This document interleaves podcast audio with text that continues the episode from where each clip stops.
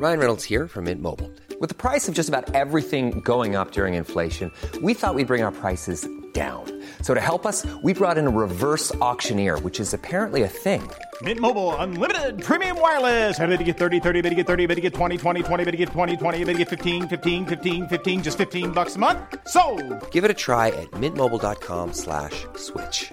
$45 upfront for three months plus taxes and fees. Promo for new customers for limited time. Unlimited more than 40 gigabytes per month. Slows. Full terms at mintmobile.com.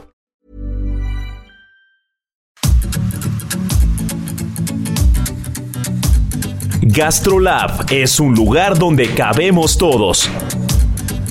Aquí encontrarás historia, recetas, producto, materia prima, vinos y un sinfín de cosas que a todos interesa, ya que con cocina y vino se aprende en el camino. Déjate llevar por el chef Israel Arechiga a un mundo delicioso. GastroLab.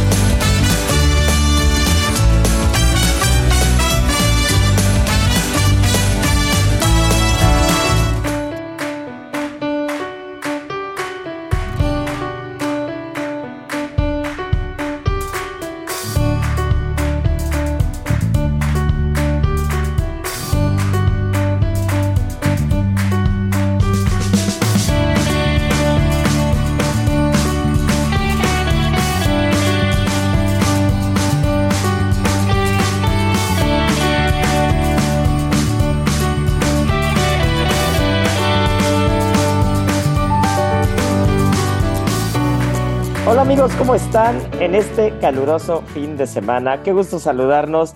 Ya es justo la hora de Gastrolab y no me dejarán mentir nuestra querida Miriam Lira, Marianita Ruiz y mi buen Beto García de producción, que es la hora consentida del fin de semana porque ya saben que la mesa de Gastrolab siempre trae cosas fregonas, siempre trae proyectos, porque no nos cansamos. Tal parece que la lista, en lugar de que se encoja cuando hablamos de proyectos, cuando hablamos de cocineras, de cocineros, de propuestas, cuando hablamos de vino, cuando hablamos de bebidas, cuando hablamos de muchas cosas alrededor de la gastronomía, tal parece que la lista, en lugar de encogerse, se va multiplicando, mi querida Miriam Lira, y es que ahora tenemos a una de estas cocineras mexicanas que tanto nos gustan, que son fregonas, que son entronas, que también tienen que, la, pandemia les ayudó de alguna manera porque como, gran parte de, este, de esta camada de restaurantes pandémicos y pospandémicos, que, que justo con estar en casa, pues hicieron que pusieran a girar un poquito la piedra y empezaron a sacar proyectos y conceptos buenísimos, pues es el caso de una gran cocinera mexicana y que también el interior de la República sigue empujando muchísimo, en este caso la ciudad de Tabasco, y estamos hablando nada más y nada menos que de la chef Lupita Vidal, que vino y tomó la portada de Gastrolab, mi querida Miri. Hola, ¿qué tal a todos nuestros amigos de Gastrolab? Fíjate que sí, Israel, yo estoy contentísima porque como ya lo has dicho tú, cada vez más cocineros al interior del país se toman más en serio esta tarea de enaltecer su estado, de buscar ingredientes, de llevarlos a unos niveles inimaginables, de ponerlos en la escena gastronómica no solo nacional, sino incluso hasta internacionalmente. Ya ven que ahora a través de las redes sociales, del internet, pues no hay límites, ¿no? Y a través de estos de estos canales, pues pueden llegar hasta donde ellos quieran y es uno de los casos más bonitos el de Lupita Vidal, una cocinera tabasqueña hiper mega dedicada a su cocina, a, enaltecer los productos locales de Tabasco, específicamente de Villahermosa. Y pues bueno, justo para cerrar, ir cerrando con broche de oro este mes de marzo, pues que está dedicado a todas las mujeres, eh, pues decidimos llevarle en la portada, porque ya nos dimos mucho a la tarea de hablar con todos los chefs que están en la Ciudad de México y vale mucho la pena conocer todos aquellos que están en el interior del país. En este caso nos fuimos hasta Tabasco, platicamos con Lupita Vidal, una gran, gran chef que tiene un restaurante que se llama La Cevichería y cuya especialidad es el peje lagarto, nada más para que se vayan dando una idea. Este ingrediente que para muchos puede ser difícil, que estéticamente pues no es para nada bonito, pero que tiene un sabor bastante peculiar y que también como es tan grande, requiere de muy buena técnica a la hora de cocinarse. Entonces la chef Lupita Vidal se dio a la tarea de platicarnos cómo empezó, cómo ha sido su carrera. Eh, justamente la cevichería está cumpliendo 10 años de existencia, pero tiene otro proyecto que justo como tú ya también adelantabas, nació en pandemia y que bueno, les voy a ir contando poco a poco. Pero la cevichería pues es este gran proyecto que tiene la chef en Villahermosa, Tabasco, en donde pues enaltece todos estos ingredientes, en el que ha crecido enormemente como cocinera, en el que le ha tocado luchar, romper estigmas y demás, para poder posicionarse en un estado en el que pues no ha sido para ella nada fácil, ¿no? Ella nos decía que, que, que sí, que para ella sí ha sido bien complicado este factor de, de ser mujer, porque ella nos contó que cuando se graduó de la licenciatura de gastronomía, pues no la contrataban, ¿no? No la contrataban en ningún lado. Ella iba, tocaba puertas y no más, no. Este, estuvo a punto de tirar la toalla, de desencantarse, pero al, al, al momento en que ella estaba en este momento tan complicado, dijo, no, es momento de que yo tome al toro por los cuernos, de ser esta mujer joven, este, empoderada que puedo ser y abrir su propio restaurante. Y ahí empezó la, la historia de la cevichería que hoy 10 años después está celebrando una década de, de pues como les decía, de, llevar en alto esta gastronomía, ¿no? Más allá del cacao, que bueno, sabemos que en Tabasco es un ingrediente hiper mega importante, y ponerse además a cocinar uno de los ingredientes más difíciles, que es el peje lagarto. ¿Cómo la ves? ¿Sabes qué me encanta, Miri? Que leyendo la historia y leyendo las páginas y la entrevista, eh, todos nos vemos reflejados en la historia de Lupita porque, y ahorita Marianita nos, nos contará, porque no me dejará mentir, que, que todos cuando empezamos nos tocó tocar puertas y que muchas de ellas o prácticamente ninguna se abriera. Y una de las cosas que me encantan de la historia de Lupita es, ella platica, ¿no? Que sale de la escuela, se va a trabajar a Cancún y después regresa a, Tabasco, regresa a Tabasco a pedir trabajo.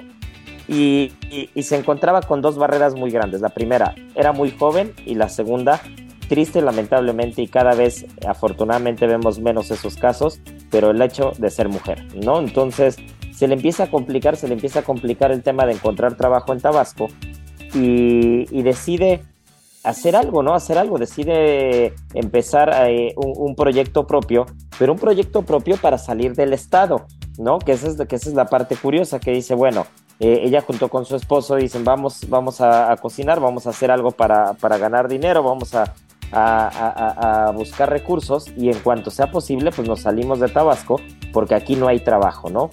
Y mira, 10 años después, no solo encontraron eh, esa brecha o ese nicho que probablemente hacía falta en la ciudad con gran cocina y con una buena propuesta, sino que ellos se volvieron a su vez fuente de trabajo, ¿no? Y esas son, esas, esa es la parte de la historia que más allá de estar celebrando y de manteles largos los 10 años de la cevichería y más allá de que, de que han hecho eh, de que han hecho esa maestría con, con, un producto local y con un producto tan complicado que muchos de nosotros no sabemos ni siquiera. O sea, a mí me traen un peje lagarto hoy y digo, ¿por dónde empiezo, no? Entonces habrá que buscar a Lupita para que nos enseñe a trabajar el peje lagarto. Lo he comido, lo he comido en tamales, lo he comido eh, con verdolagas, incluso también en, en, Tabasco y en Chiapas lo he probado. Pero eh, definitivamente esa maestría se tiene, que, se tiene que exaltar y se tiene que comunicar. Pero la parte que yo me quedo de la historia y de la entrevista es cómo eh, en ella se pueden reflejar muchas mujeres y también muchas personas que iniciamos en la cocina, que se tocaron puertas y que en algún momento pues simplemente no había oportunidad, ¿no? Y, y buscando esos recursos para poderse ir a otro lugar donde puede haber más oportunidad, donde puede haber más trabajo, pues resulta que le pegas al clavo y ahora tú te vuelves parte de esa oportunidad que, que todos necesitamos para empezar, ¿no? Todos los viajes empiezan con un primer paso y, afortunadamente Lupita lo hizo tan bien que, que ve, la cevichería va a cumplir 10 años en la pandemia. Eh, como muchos de los grandes cocineros y muchas de las personas en tronas en este país, pues le vieron, eh, pues no el lado bueno, pero, pero supieron aprovechar el tiempo, ¿no? Supieron aprovechar las, las circunstancias, hicieron un proyecto diferente y algo que me encanta aparte de eso es que tiene una línea de salsas. No, yo, yo soy amante de las salsas, ¿no? Entonces, aparte tiene su propia línea de las salsas, las más salsas. Entonces, ya vimos que, que no solamente es eh, una mujer tabasqueña haciendo eh, grandes ceviches y grandes productos con, con, un, con una materia prima local, sino que también se diversifica y eso es fundamental y creo que eso es inspirador, ¿no? Es súper inspirador porque, o sea, sí, sí, como dices, nos podemos reflejar muchísimo en su historia, ¿no? Estas veces cuando te pones a pensar, híjole, es que en mi estado no hay prosperidad. Y justamente cuando tienes esa adversidad frente a ti, empieza tu cabecita a maquinar cosas, a ver de dónde sale justamente esta oportunidad y la encuentras, ¿no? Cuando realmente te lo propones, cuando ves un nicho en donde puedes entrar, le entras con todo. Y ella, o sea, como decías, al principio ella quería salirse del, del Estado, pero cuando se da cuenta de que está haciendo algo increíblemente bueno, no solamente para ella como negocio, como empresaria, sino para el mismo Estado, dice, oye, pues aquí me quedo, ¿no? ¿Por qué no mejor exaltar nuestra cocina, nuestros ingredientes y hacer, hacer camino en, en, la gastronomía de Tabasco, que tanto necesitamos que cada estado tenga su representante, su embajador y que cada vez lo vemos más, ¿no? Entonces, sí em, emprender como estos pasos, este, poco a poco, que además se fue por, la, por el camino, creo que algunos podrían pensar hasta más difícil, pues le ha dado unas satisfacciones enormes que la han llevado a hacer su propia línea de salsas, un nuevo restaurante que se, la, que se llama Salón Caimito, que justamente nació en la necesidad de la pandemia, porque pues obviamente en el momento en el que pues ya dejas de tener clientes en un restaurante como tal, de que la gente vaya y se sienta en tus mesas, pues ella dice, ¿qué hago, no? ¿Qué más sé hacer? Ah, pues me salen riquísimas las pizzas, las pizzas con masa madre. Ah, pues le voy a entrar a eso, ¿no? y arma este negocio y resulta que es un exitazo también, ¿no? Y ahora pues ya lo maneja de otra manera, pero es un ejemplo hermosísimo de cómo en la adversidad podemos encontrar nuevas oportunidades. Y creo que siempre tenemos que tener en mente esto porque en, el, en cualquier ramo en el que estemos, ¿eh?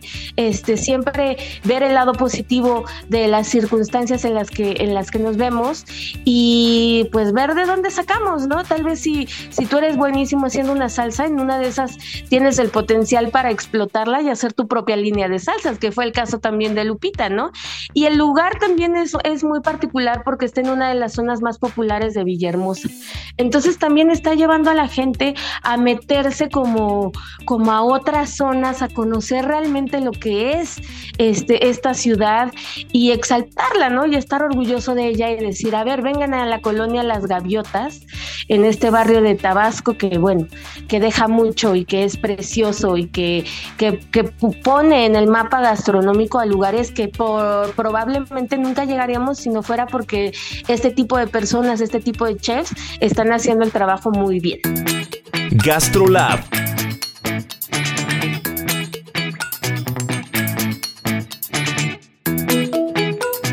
Y sabes qué, Miri, que aguas con Tabasco y con las mujeres este, eh, que, que, toman la cocina en Tabasco, porque ahí está Gaby Ruiz también, ¿eh? Ahí está Gaby Ruiz, el ejemplo de otra mujer tabasqueña que, sale y que, que, presume la cocina de su estado, de su producto y, que tiene mucho éxito. Entonces, creo que las cocineras de Tabasco están demostrando de qué están hechas. Y entre las cosas importantes o curiosas es que en el 2016 la cevichería fue galardonada como un lugar que promueve y preserva la cultura gastronómica del estado de Tabasco. ¿no? Esto por el Conservatorio de la Cultura Gastronómica Mexicana. Y otro de los datos curiosos es que en el 2021 Lupita fue la encargada de servir la comida a los 32 gobernadores y al presidente de la República.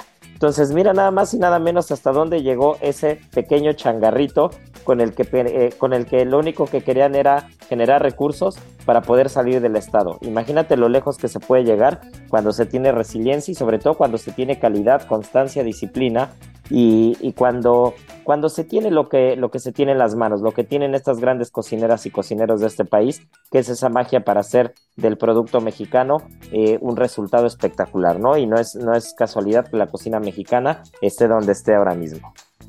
Totalmente de acuerdo. Hay que tenerla muy en la mira porque es una mujer que de veras es echadísima para adelante. Entonces, seguramente la vamos a estar eh, escuchando y viendo y cocinando por todos lados porque realmente es una mujer que cuando se, se propone algo, ella lo hace y ella encuentra sus oportunidades. Entonces, este, seguramente la vamos a estar viendo por, por aquí, por allá. Y pues sí, también como decías de Gaby Ruiz, ¿no? Que, que ha venido picando piedra también muchísimo. Tiene restaurantes pues ya famosísimos aquí en Ciudad de México, Carmela y Sal. Para todos aquellos que vayan de viaje, Vuela Carmela también es una de las opciones más ricas para comer en el, en el aeropuerto de la Ciudad de México. Entonces, pues las tabasqueñas van con todo y las vamos a estar siguiendo. ¿Cómo de que no? Seguro que sí. Y, para no dejar el tema que hablábamos de los inicios y lo, complicado que puede ser a veces el arrancar y el tener una, una primera oportunidad o un primer trabajo, Marianita, tú como, como mujer cocinera, fregona, pero que también salió de la escuela y, que también tuvo que tocar una puerta, ¿qué tan fácil o difícil fue para ti encontrar tu primer trabajo? Pues eh, en realidad el encontrar el primero fue muy fácil, pero la verdad no era el trabajo que yo quería porque era lo que hoy se llama chef particular y la verdad es que no estaba nada padre porque la, la señora con la que trabajaba ya después me, me regañaba por no limpiarle las heces a su perro, ¿no? Que al final no era para lo que ella me había contratado. Y aparte después te das cuenta que no es como lo que, como lo que, lo que tú quieras, ¿no? Creo que al menos en mi caso me costó, tuve beca del 100% y sí me costó ahora sí que lágrimas eh, acabar la universidad y no quería como quedarme en eso. Entonces después de ahí empecé a buscar las pastelerías, porque yo, yo, yo sabía que quería ser pastelera, empecé a encontrar las pastelerías que me gustaban y ni una me, me, llamó para trabajar con ellos. Entonces, esas cosas, aparte a esa edad, creo que sí te dan muy para abajo. Y después de ahí, caminando, encontré una pastelería donde trabajé cierto tiempo y ahí ya fui muy feliz. Y ya después de la escuela donde, donde estudié me buscaron para que regresara a trabajar y luego ahí conocí a Israel Arechiga y pues seguimos trabajando hasta hoy. Y aquí seguimos, ¿no? Aquí seguimos. Aquí seguimos. Me encanta, me encantan esas historias porque aparte, eh, nada más como dato curioso, mi primer trabajo fue a los 15 años, ahorita que lo platicaba Mariana, y sigo teniéndolo.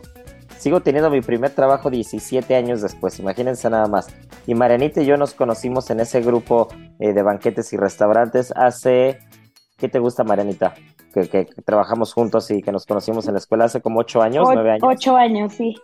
Imagínate nada más. Entonces, siempre, siempre las circunstancias son bien curiosas con cada uno. Y, de repente se encuentra un roto con un descosido y Dios nos, Dios, Dios nos hace y nosotros nos juntamos y aquí andamos, aquí andamos. Y tú, Miri, desde el punto de vista periodístico, ¿qué tan, qué tan complicado es arrancar? Híjole, fíjate que, que sí es complicado porque hay un factor bien importante en esto y es, y es hasta delicado, porque imagínate ser mujer en México y periodista, ¿no? Son como dos factores bien peligrosos. Y yo me acuerdo cuando empecé, mi mamá se preocupaba muchísimo porque decía, ay, mija, o sea, es que, ¿cómo te vas a meter a estas fuentes tan complicadas, no? Porque cuando yo empezaba, hace unos, que serán como unos pues 10, 11 años en, en, esta labor, pues yo quería una fuente más política, más de investigación y demás, y me decían, híjole, no, no, no, no, y tuve dos que tres desencantos fuertes en los que dije, no, este, voy a tener que cambiar de fuente y empecé a mirar más hacia estas partes que les llaman soft news, ¿no? Y, fue así que desde hace seis años yo llegué a la, gastronomía, ¿no? Más por una cuestión de necesidad de, de, sentirme segura en mi ramo periodístico, que es triste un poco, la verdad es que sí, pero que me ha dejado tantas satisfacciones porque la gastronomía es, es mágica, o sea, puedes verla desde cualquier tipo de arista, ¿no? Puede ser histórica, puede ser social, puede ser técnica, puede ser absolutamente todo y puedes llevarlo al, al, al ramo de la investigación que tú quieras, ¿no? Y puedes llegar lejísimos investigando acerca de procesos, incluso meterte ahí hasta en temas más escabrosos si quisieras, ¿no? Pero entonces yo, yo empecé así, este, tratando de hacer investigación, pero pues no, no funcionó y, por azares del destino llegué a gastronomía, llegué a un lugar hermosísimo que se llama Gastrolab, en el que tengo el privilegio y el gusto de estar desde hace seis años, que por cierto ya va a ser el aniversario de Gastrolab, ¿eh? faltan unos mesecillos ahí, vamos a estar preparando una fiestota grandísima para todos ustedes y este, y pues nada, pues aquí andamos, ustedes ya nos venimos a encontrar en este camino, digo ustedes en los fogones cocinando y yo de este lado escribiendo, pero hemos hecho un excelente equipo, ¿no? Sí, qué padre y sobre todo qué, qué curioso eso, ¿no? Lo que, lo que, lo que a mí me, me recordó al, al escuchar o al leer la historia de Lupita era eso, ¿no? Los inicios de todos y cómo las circunstancias y cómo los caminos te van llevando y te acabas conectando con diferentes personas. En la historia de Lupita veía que, ha cocinado hasta en la India, ¿no? Imagínate. Entonces, cómo, cómo los caminos eh, pues se, van, se van haciendo, se van haciendo al andar y de repente te vas por la Y que no creíste que, que, hubieras caminado y de repente llegas a otro lugar que no te hubieras imaginado y 10 años después estás parado en un punto que, nunca ni, en el mejor de los sueños te hubieras creído, ¿no? Y qué, qué padre, qué interesante, qué, qué, rico escuchar historias de mexicanas y mexicanos fregones, qué rico eh, que se reconozca ese trabajo Qué, qué, delicia escuchar del interior de la República cada vez más proyectos, proyectos exitosos y no proyectos únicamente nuevos, ¿no? Sino totalmente consolidados, Como, como esta cevichería de Lupita en Tabasco, en Villahermosa, y como muchos otros que hemos venido platicando y que seguiremos platicando, porque la lista es interminable. Pero también es interminable. ¿Sabes qué sí es terminable, mi querida Miri? ¿Qué pasó? La primera mitad de Gastrolab, porque estamos a un minuto de tenernos que ir a comerciales, pero volvemos, volvemos con una historia también bastante buena de un latinoamericano, un cocinero argentino que ya nos platicarás, que nada más y nada menos tiene una estrella en Hong Kong y que nos dio la entrevista en Gastrolab, en donde más. Así que ya saben, volvemos de comerciales, porque esto apenas está arrancando. ¿Antojo de taquitos al pastor? Prepáralos de forma saludable. Esta receta de taquitos al pastor saludables te encantará. Prepáralos con achiote, tortillas de nopal, jugo de naranja, piña y aguacate, que por sus nutrientes son altos en vitaminas A y C, ricos en omega 3 y de fácil digestión. La combinación perfecta de un platillo saludable y delicioso que tu cuerpo necesita. Aprende a preparar estos deliciosos taquitos al pastor saludables en las redes sociales de GastroLab en Adicción Saludable porque la comida rica no tiene que ser aburrida. Gastrolab, historia, recetas, materia prima y un sinfín de cosas que a todos nos interesan. Tengo una receta bárbara de unos tamalitos de acelga que si pueden anotar, de verdad no se la pierdan porque está espectacular y es bastante sencilla. Vamos a requerir 250 gramos de harina de maíz, 5 piezas de tomates verdes. Siempre es importante que no estén tan tan verdes a pesar de que es un tomate de ese color. Si buscamos los más maduritos, los un poquito más amarillentos, suele salir más dulce la salsa. Dos tazas de acelga cruda, 3 cucharadas de requesón, media cucharada de mantequilla, no margarina, siempre decimos lo mismo pero es fundamental, son dos cosas totalmente diferentes. Sal, polvo para hornear con una cucharadita suficiente, ajo, cebolla, cilantro y chile serrano. Ahora sí, lo que sigue es ir a gastrolabweb.com por un lado para ver todo el procedimiento y que no haya fallo y por otro poder conseguir ya sea totomochle, estas hojas de maíz ya previamente deshidratadas al sol, secadas y listas para hacer los tamalitos o una hoja de plátano puede ser suficiente. Gastrolab, el lugar donde cabemos todos. Vamos a una pausa y regresamos.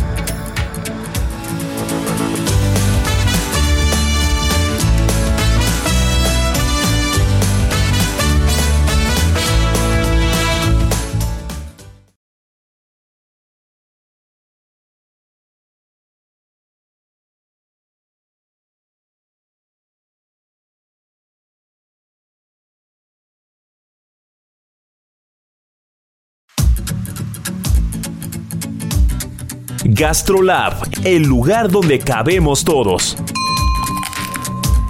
Estamos de regreso.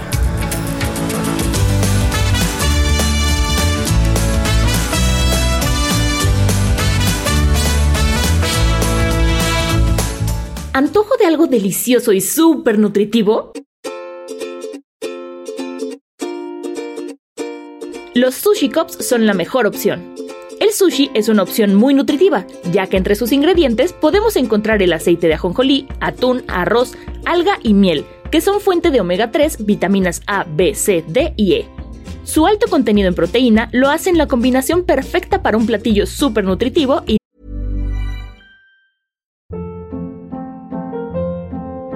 Hold up. No flavor. Leftovers ate. Kiki Palmer here, and it's time to say hello to something fresh and guilt-free. Hello Fresh. Jazz up dinner with pecan-crusted chicken or garlic butter shrimp scampi. Now that's music to my mouth. Hello Fresh. Let's get this dinner party started. Discover all the delicious possibilities at hellofresh.com. delicioso. Aprende a preparar sushi cups en las redes sociales de GastroLab en Adicción Saludable, porque la comida rica no tiene que ser aburrida.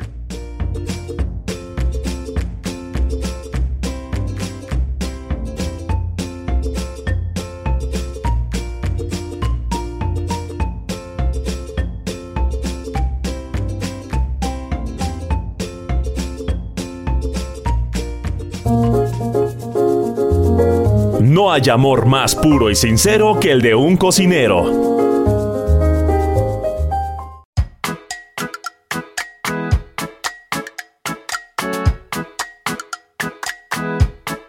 Bueno, pues ya estamos de vuelta y tal como lo dijimos desde la primera parte, la segunda se iba a poner igual de buena.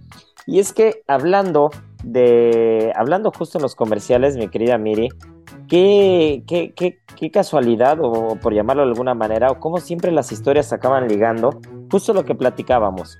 Eh, en este caso tenemos a un chef argentino que le está rompiendo en Hong Kong, tiene una estrella Michelin, pero está en Hong Kong derivado de lo mismo que platicamos de la historia de Lupita. Lo que es el no encontrar trabajo en tu lugar de origen o donde quieres encontrar y qué haces para subsistir o para seguir tu sueño de cocinar. Y en este caso, Agustín Balbi, pues no se quedó en su tierra como lo hizo Lupita, pero se fue al otro lado del mundo y la pegó en grande, ¿no? Así es, tenemos en entrevista al gran chef argentino Agustín Balbi, que como tú ya diste este contexto, es un argentino viviendo el sueño en Hong Kong, en China, en un restaurante increíble que se llama Ando, con una estrella Michelin, un restaurante que se especializa en mariscos, en pescados, pues no podía ser de otra manera en el lugar en el que está. Y pues bueno, buscando las formas de realizar cada vez mejores técnicas y, pues procesos sustentables, pero también en esos procesos se ha dado cuenta de, muchas cosas, ¿no? Y les ha caído muchos 20. Y, bueno, pues platicando un poquito acerca de Agustín Balbi, como decías, un argentino que, que cuando empieza su carrera gastronómica, pues como todo buen estudiante de gastronomía empieza a picar piedra, a buscar oportunidades y pues muchas veces estas grandes oportunidades te, te, aparecen en donde menos te lo esperas, ¿no? Y la certeza o la, la, fortuna, incluso el tino de decidir tomarlas, puede darle un vuelto a tu vida de, de todos los grados que te imagines, porque él decide irse hasta Hong Kong para cumplir su sueño de ser chef, ¿no? Dado que en su país pues no había la oportunidad o no era lo que él buscaba, no lo convencían algunos proyectos, se va hasta allá y pues hoy en día tiene una estrella Michelin. Lo que quiere decir que también pues uno se hace pues en la tierra también que te acoge, ¿no? Y como decía esta Chabela Vargas en una frase súper célebre, aplicada a los mexicanos, pero la podemos aplicar a donde sea, ¿no? Que los mexicanos nacen donde se les da la gana. Y pues cada quien va haciendo su historia en donde se le da la gana y en donde lo reciben con los brazos abiertos y en este caso, pues Balbi encontró en China, en Hong Kong, su hogar. Y aparte, Hong Kong para mí es una de las ciudades que más curiosidad eh, me generaban eh, hace años desde el punto de vista gastronómico. Y cuando tuve oportunidad de ir, eh, es una ciudad que no sabes lo que está pasando. de plano no te enteras. Y creo que desde mi punto de vista, desde el punto de vista de alguien que se dedica a esto, creo que el éxito de Agustín y, creo que el picar piedra en una ciudad con, ese ritmo de vida, con ese ritmo tan acelerado, esa vorágine gastronómica en la que encuentras eh, comida en cualquier esquina, en cualquier lugar, en cualquier puesto, en cualquier negocio, y creo que tiene doble mérito. Y esa parte me sorprende, me sorprende que, que un latino se haya adaptado tan bien a un país asiático, a un país que aparte es multicultural. Eh, ya saben, ¿no? La historia de Hong Kong, 100 años eh, de dominio inglés, por llamarlo de alguna manera, o de renta inglesa. Eh, los hongkoneses no quieren volver a China, pero son China, pero no, pero sí. Y entonces está lleno de habitantes de todo el mundo y entonces los restaurantes son una locura y, la mezcla gastronómica y la mezcla cultural es, es una barbaridad. y, y ver que alguien que haya intentado picar piedra porque en su país no pudo encontrar las oportunidades que buscaba y hacerlo de esa manera, de esa manera en la que lleva dos años manteniendo la estrella Michelin eh, con una cocina impecable. Si ustedes ven el Instagram de Agustín Balbi, es una delicia, es una delicia ver el producto, la materia prima, los emplatados, eh, el balance de tipo de cocina entre una cocina del mar, pero con productos asiáticos, pero con la materia prima de la zona, pero que también no todo es totalmente chino o japonés. es, una cosa increíble y a mí ese tipo de historias, ese tipo de conceptos y proyectos me llenan mucho porque te hacen darte cuenta y te hacen ver que, que la cocina es mundial que la cocina no es local, la cocina no es únicamente del lugar donde tú estás y que, como lo hemos dicho ya últimamente y en repetidas ocasiones, eh, este nacionalismo de, tengo que hacer la cocina del, lugar en el que yo estoy, de donde nací y de la ciudad en la que vivo, no siempre tiene que llevarse al pie de la letra. Habrá historias en las que sale muy bien y en las que funciona, pero habrá otras en las que cambiarte y viajar miles de kilómetros para llegar a una ciudad diferente y hacer una cocina impecable también puede salir bien, ¿no? Y creo que esa es la historia de Agustín y creo que eso es lo que nos enseña también. Eh, hacer cocina local funciona, pero también hacer cocina en el otro lado del mundo con los ingredientes que tienes a la mano también funciona, ¿no? Y también, y también es digno de aplaudir. Y, y aunque no está haciendo cocina argentina en Hong Kong, lo que está haciendo a mí me parece espectacular y digno de aplaudir. Sí, es súper curioso, porque uno pensaría un, un, argentino en Hong Kong, bueno, pues lo, lo más natural o lo más esperado sería que estuviera haciendo algunas carnes o algo típico argentino, ¿no? Su expertise pero no, o sea, su, su, su, punto más fuerte son los pescados y los mariscos, ¿no? Y él, él, él lo que nos dice en la, en la, entrevista es que para él ser argentino fue una simple anécdota. Es súper fuerte esto, ¿no?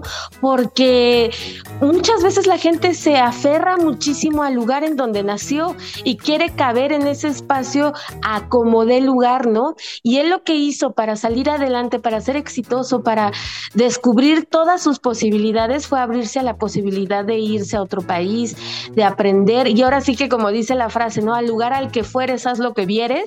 Él dijo, aquí son los pescados, aquí son estos tipos de ingredientes y esto es lo que voy a hacer. Y tiene una filosofía hermosísima, ¿no?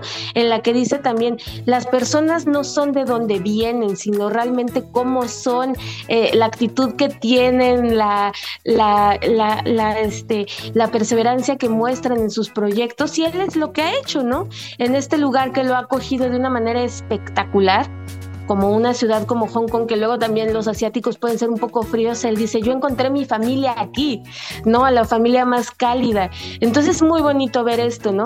Y, y, también, este, pues, está tan agradecido con, con, la forma, en la manera en la que lo recibieron, que, que también le ha entrado a programas sociales. Él, este, cada ciertos fines de semana, pues, este, prepara algunas comidas para darle a la gente menos favorecida ahí en la ciudad, este, prepara menús que con los que pueda apapachar a esta gente que pues muchas veces no tiene este para tener una merienda digna y demás y, sale junto con su hijo a, dar las gracias, a agradecer pues lo que le ha dado esta tierra, ¿no?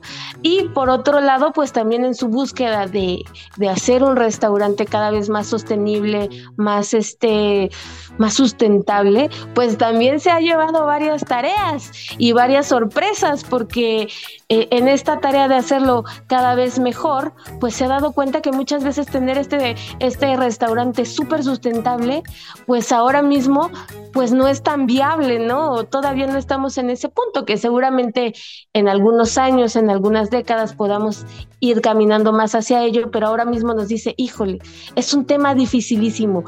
Yo puedo asegurar, nos comentó, que no hay ahora mismo un restaurante en el mundo que pueda jactarse de ser 100% sustentable, por cómo vemos la vida, por cómo se eh, manejan los productos, los ingredientes, por N cantidad de factores, ¿no? Incluso a, algunos que no son ni siquiera propios, ¿no? Como los de los comensales. Si el comensal ya dejó comida, híjole, pues ya no estás logrando tu, tu cuota sustentable. Qué, qué duro es escuchar eso siempre, porque tú no, sé cómo, no sé cómo explicarlo. Desde el punto de vista eh, de quien lo ve dentro del restaurante, no importa qué tanto quieras hacer o qué tanto eh, pretendas sumar, nunca va a ser suficiente para ser 100% sustentable, no por ahora, ahora mismo no. Sin embargo, creo que las acciones que se están tomando en diferentes frentes están eh, cada vez más focalizados a llevarnos a eso. Pero qué duro es escuchar lo que dice Agustín, porque hay restaurantes, por ejemplo, me viene a la mente eh, Blue Hills, ¿no? De, Stone Barns, que es, que es un restaurante que se jacta de ser 100% sustentable y que está literal metido en una granja, ¿no? Y aún así, yo tengo un amigo que estuvo cocinando por ahí algunas semanas y me decía, es tanto el rush del tema sustentable y todo, que a veces pierdes el foco de la parte gastronómica y finalmente tienes que acabar haciendo uso de ciertos ingredientes o ciertos productos que tienen que venir de fuera, ¿no? Y que, y que probablemente pues ya el hecho de, de, la industrialización, de la globalización, del envío del transporte, la huella de carbono, hace que un restaurante, por más que quiera, no pueda ser 100% sustentable, ¿no? Pero sí creo que, el futuro apunta para allá y más que, más que pronto vamos a escuchar de aquel que lo pueda lograr al 100%, pero lo que es un hecho es no claudicar en los esfuerzos porque finalmente esos pequeños granitos de arena son los que suman, ¿no? Y, una de las cosas que también más me gustó de, de la entrevista Agustín y que es bien curioso porque cada quien ve la vida de una, de una manera muy diferente, ¿no? Y le preguntaban justo, justo a Agustín, ¿no? Si él no pensaba dar el salto hacia otros países, hacia otros continentes, abrir algo incluso le decían en México, ¿no? O en Miami también. Y, y la filosofía de él es la de muchos chefs que tienen estrella Michelin alrededor del mundo, que es el, el, chef tiene que estar en el restaurante, ¿no? Entonces, a veces el abrir dos o tres conceptos complica esa parte y conflictúa pero depende totalmente qué es lo que estás buscando, ¿no? Si la cocina que estás haciendo, si la puedes llevar a otro país, si la quieres, si la quieres exponer, si te quieres quedar donde estás.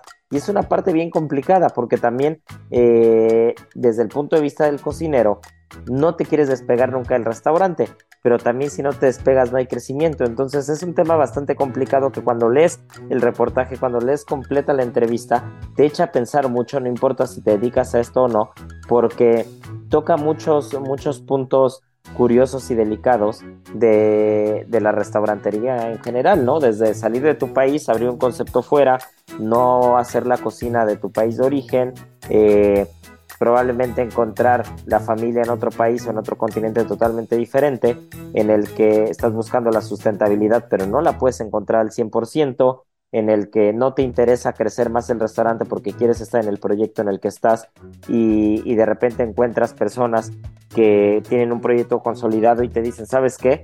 Eh, apenas yo lo leía de un, de un, argentino también, ¿no? De Pedro Barguero, de Chile en Buenos Aires, que tiene el que para mí era el mejor restaurante de Argentina y lo acaba de cerrar para dar paso a algo diferente, ¿no? Porque ya estaba cansado del mismo proyecto. Entonces, de repente te echa a pensar eh, cómo cada cabeza es un mundo y gastronómicamente hablando, estos son como galaxias, ¿no? Cada quien eh, tiene, tiene sus diferentes formas de pensamiento y cuando lo lees y cuando conoces desde dentro, cuando conoces desde fuera, pero finalmente conoces, comes y aprecias, pues te hace, te hace pensar que, cada cosa es totalmente diferente y eso es lo que hace rica la gastronomía, ¿no? Y es lo que la hace diferente. Sí, totalmente. Y no piense tampoco que es un chef malagradecido con, su patria, ¿eh? Porque luego podría parecer así como que, ay, qué mala onda con, con, los, con Argentina, ¿no? No, no, no, simple y sencillamente encontró su, su hogar y su nueva familia del otro lado del mundo, ¿no? Pero él vive agradecidísimo con, con su patria, con lo que le dio y él está también eh, entusiasmadísimo con, con los nuevos proyectos que puedan venir. Entonces, pues cada quien se va haciendo su camino y va encontrando las posibilidades. Ahora sí que, que como va pasando el tiempo y es importantísimo, importantísimo.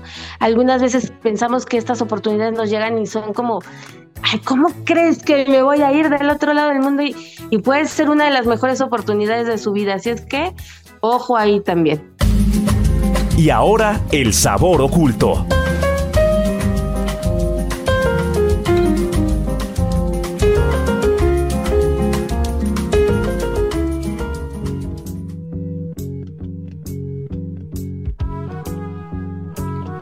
Y quien se me hace que anda del otro lado del mundo, porque nada más no le escucho a mi querida Miri, pero ya huele a especia, de esas especias ricas, de esas especias. Hace rato que hablábamos de la India, que Lupita había ido a cocinar a la India.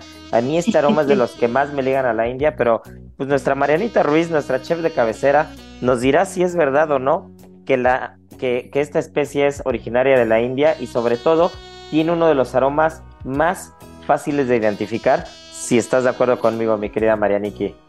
Estoy completamente de acuerdo, creo que tiene un aroma más rico dentro del mundo de las especias, al para mí es de mis favoritos. Y sí, eh, su origen es en la India. Y esta especia es familia del jengibre, por eso también su olor es como muy peculiar, como muy, muy cítrico. Eh, esta planta se da en las selvas de la India y ya un poquito más alrededor como Sri Lanka, Malasia y Sumatra pero hoy día el 60% de la producción es de Guatemala. Incluso Guatemala hoy tiene la mejor calidad de, eh, de cardamomo eh, por sobre todo los, todas las que vienen de Asia. Y es que hay un dato muy curioso. En 1914, un ciudadano alemán tenía una finca en Guatemala y al ver que, eh, pues él, vivía aquí, al ver que no tenían muchos productos los guatemaltecos que, que ofrecer al mundo, decide plantar eh, cardamomo. Entonces se da también que hoy ellos, eh, pues del 60% de la producción es de ellos y hoy tienen mejor calidad que incluso donde es la, la planta, ¿no? como les comentaba en un inicio, se da en las selvas y para quien ha comprado cardamomo sabe que es una especie un poco cara eh, te compara el precio un poco con eh, la de la vainilla y es porque tiene algo muy peculiar. Al ser de la selva puede aguantar calores extremos, pero tiene que tener eh, cierta humedad para que la planta se dé. Entonces, si no cuenta con este eh, humedad tan específica, la planta no se da y es así, ya, perdieron como la cosecha, la cosecha y entonces por eso es tan caro ya deseamos del olor y por eso es que los egipcios ocupaban en sus inicios esta especia para hacer eh, como un tipo de inciensos que lo ocupaban con, en todas sus ceremonias para, para, dar como este, este aroma tan peculiar. Dicen que incluso para eh, cuando ellos iban a, a, embalsamar a sus muertos, era como este olor como la, la guía para ellos para que siguieran como el camino de la luz. Y el México también hace muchos años lo ocupaban los mayas pero aquí en México los mayas lo ocupaban para hacer una bebida como a base de alcohol. Eh, y bueno, llegó un punto en el que todo el mundo empezó a buscar esta especia porque encontraba en muchos escritos eh, la descripción. Entonces, eh, todos esos escritos eran más o menos como el año, de, el año 700, pero fueron los europeos los que empezaron a, fueron quienes le encontraron, le empezaron como a comercializar y en el año de 1200 fue cuando en realidad eh, pues se dio a conocer como el resto del mundo con todo lo de los viajes y todo eso, fue como empezó a llegar a, a muchas partes. Y para quien no lo sabía, existe tres tipos de cardamomo. El verde, que es el más común y que conocemos todos, que es el que tiene el sabor más rico, pero eh, nosotros los ocupamos parejo, pero en realidad este verde, eh, su principal función o para lo que es muy bueno, es para dar eh, aroma a los alimentos líquidos. Eh, por ejemplo, a los caldos, a los curries, a las salsas, infusiones, café, igual para hacer como yogurt o con un poco de, nata. Y existe otro que es cardamomo negro, que es más grande, es un poco más amargo pero este tiene la peculiaridad que es bastante ahumado. El tamaño de la vaina es un poco más grande y lo ideal de este es que lo usen eh, rayado para terminar platillos. Eso es como igual si quisiera hacer como un crujiente o algo así, tendrías mejor resultado usando cardamomo negro, por ejemplo, que el cardamomo verde. Y el tercer tipo es el cardamomo blanco, que es del sabor menos intenso. En realidad el cardamomo, el cardamomo blanco no es como otra especie, eh, más bien es eh, el cardamomo verde lavado, entonces por eso es como que menos intenso. Y esto, y es, pero más bien es como la forma de aprovechar como toda la cascarita. Y eh, los hindúes lo ocupan sobre todo para perfumar los arroces. Obviamente tiene muchísimos beneficios a la salud, porque tiene demasiada agua, muchos nutrientes y muchos ácidos grasos esenciales. Por ejemplo, tiene una un aceite que se llama cineol, que es muy bueno para combatir el mal olor. Eh, también es muy bueno si lo masticas para las caries y ayuda a mejorar mucho la salud de los pulmones y las vías respiratorias. Justo te iba a preguntar hace rato que nos, que nos explicabas del cardamomo negro, de cómo se rayaba y todo. Una de las preguntas eh, que más se puede hacer quien nos está escuchando cuando compre cardamomo es cómo lo tengo que usar, porque finalmente es una especia que yo tengo, yo, yo tengo un calificativo cuando llegas a morder alguna semillita y es como invasiva. Es muy rica, el aroma es espectacular, pero si te pasas un poquito, con un poquito que te pases, ya le diste en la torre lo que sea, porque es, es demasiado intenso.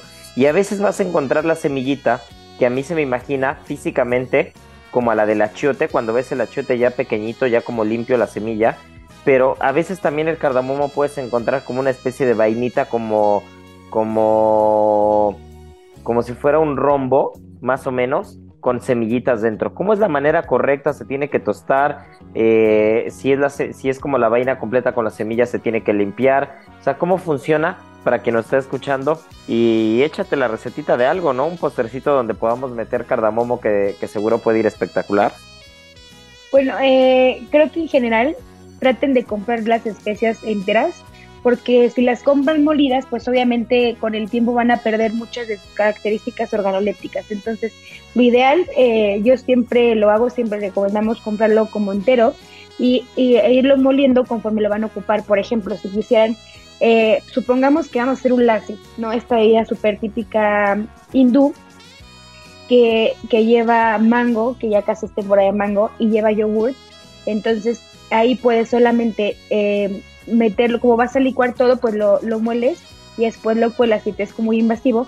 Pero, por ejemplo, si quisieras ocupar como para un bizcocho de cardamomo, yo solamente lo aplasto un poco con algo para, no que, para que no quede tan chiquito, lo pones a, a hervir, lo dejas tapar. Importante, cuando hagan cosas, sobre todo cuando son cosas que tienen grasa, como por ejemplo una mantequilla o la nata o leche que tienen grasa, traten de dejar reposar las cosas, porque hay muchas personas que lo pueden hervir y lo cuelan y no dejan que, el, producto, el producto como que aporte todo el sabor. Entonces, siempre que vayan a hacer una infusión, rómpanla, pongan a hervir la leche y déjenla, tápenlo y déjenla ahí como 5 minutos, 10 minutos, cuelan y entonces lo pueden ocupar. Yo la verdad es que eso que ya, ya colé ya lo vuelvo a ocupar, pero también si no lo quieren hacer, eh, pueden enjuagarla pueden ponerla a secar y la pueden poner en azúcar. Entonces después van a tener como azúcar de cardamomo bastante perfumado.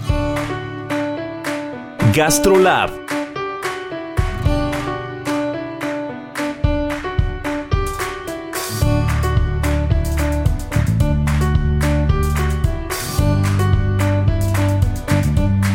Uf, pues no, bueno, ya tenemos la receta completa y no hay pretexto para no echarnos un postercito bueno con el aroma de cardamomo este fin de semana.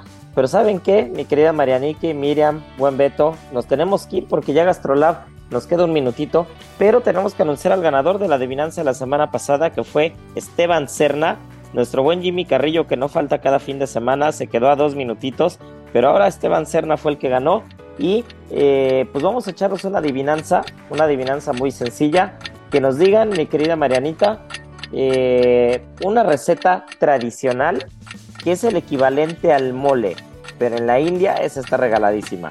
que también lleva cardamomo. Así que ya saben, arroba Israel Arechiga, arroba Israel a r e t x i g -A. Muchas gracias por escucharnos, esto es Gastrolab y nos vemos el siguiente fin de semana y ya saben que tripa vacía, corazón, sin alegría. alegría. Aquí concluye otra emisión más de Gastrolab, el lugar donde cabemos todos. Déjate llevar por el chef Israel Arechiga a un mundo delicioso. Una emisión de Heraldo Media Group. Gastrolab.